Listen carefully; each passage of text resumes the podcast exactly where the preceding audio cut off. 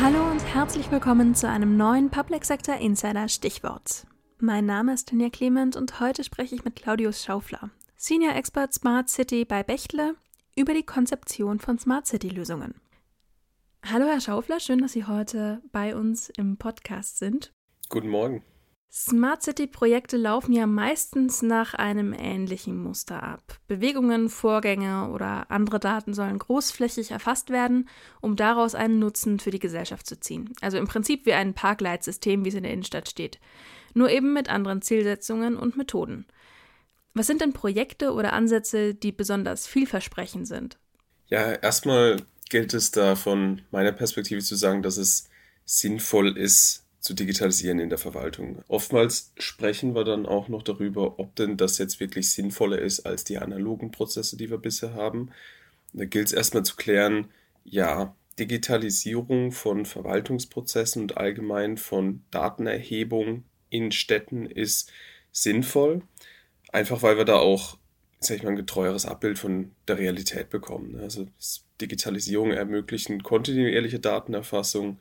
Wir können nicht nur vergangene Zustände darlegen, wie sie zum Beispiel in solchen Verkehrszählungen, die ja immer noch von Menschen gemacht werden, der Fall sind, sondern wir können das auch in die Zukunft projizieren.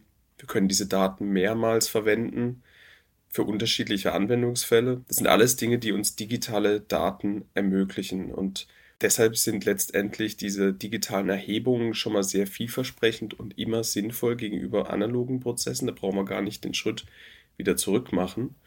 Aber es gilt eben nicht nur digitale Erhebungen voranzutreiben, sondern diese auch siloübergreifend voranzutreiben.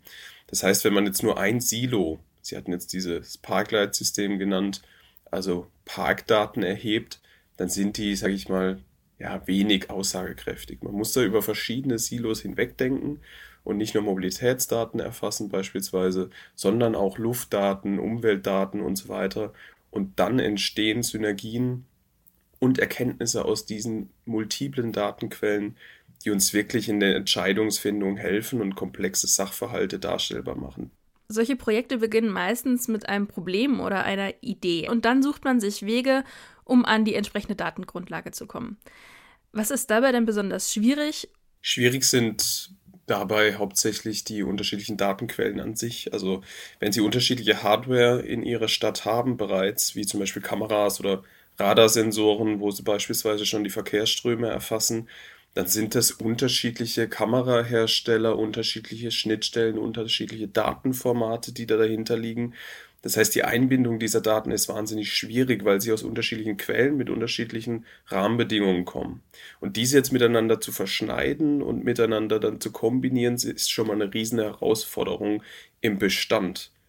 Und auch wenn Sie neue Daten erfassen möchten, dann stellt sich da jedes Mal die Frage, welche Qualität an Daten bekommen Sie daraus und was für Standards können da eigentlich angelegt werden. Und da tun sich viele Städte bisher noch schwer, dass es diese Standards eben noch nicht gibt dass dann unterschiedlichste Datenquellen miteinander verschnitten werden können. Und da ist jetzt auch wirklich die Aufgabe für Kommunen, eine übergreifende Data Governance aufzusetzen. Das heißt, Data Governance heißt nichts anderes als Grundregeln, wie man mit Daten umgehen soll und was für Standards die einhalten sollen dass so auch künftig mehrere Datenquellen besser miteinander verknüpft werden können. Für eine Kommune bedeutet ein Smart City-Projekt ja viele verschiedene Faktoren, die man im Auge behalten muss. Es fängt bei äh, Förderungen an, die eventuell anfallen, über die Konzeption zur Umsetzung.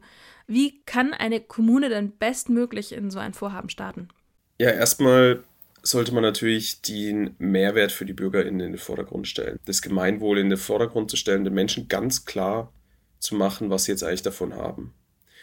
Äh, als nächstes kann man sich da dann auch in der Lösungsfindung von dem Gedanken verabschieden, alles selbst machen zu können. Also die Systeme, von denen wir da sprechen in dem Bereich Smart City sind so komplex, dass der Schlüssel wirklich in Kooperation und akteursübergreifenden Projekten liegt. Was heißt das konkret? Es gibt wahnsinnig viele unterschiedliche Lösungen im Markt von unterschiedlichen Lösungsanbietern, die so immer auch auf den individuellen Kontext der Stadt angepasst werden müssen. Das heißt, wir brauchen hier partnerschaftliche Modelle mit den Lösungsanbietern und den Städten zusammen, dass die sozusagen sehr, sehr bedarfsgerecht und auf den lokalen Kontext angepasst Lösungen entwickeln, die es so vielleicht im Markt noch gar nicht gibt. Und in diesen, sage ich mal, sehr engen Partnerschaften zwischen Bedarfsseite der Stadt und den Lösungsanbietern liegt für mich da die Zukunft und da auch stärker darin zu erfahren, wie sich die Stadt an sich auch weiterentwickeln muss. Ähm, unsere Erkenntnisse dabei sind auch, dass eine große Anzahl von technischen Lösungen jetzt keine Smart City baut, sondern die Organisation, also die Stadtverwaltung selbst, muss sich dabei genauso weiterentwickeln und solche Formate sind auch dafür ein schönes Tool. Vielen Dank, Herr Schaufler, dass Sie heute da waren. Dankeschön. Weiterführende Links und Informationen finden Sie in den Show Notes und auf behörden-spiegel.de slash podcast. Das war's für heute. Vielen Dank fürs Zuhören, machen Sie es gut und bis zum nächsten PSE Stichwort.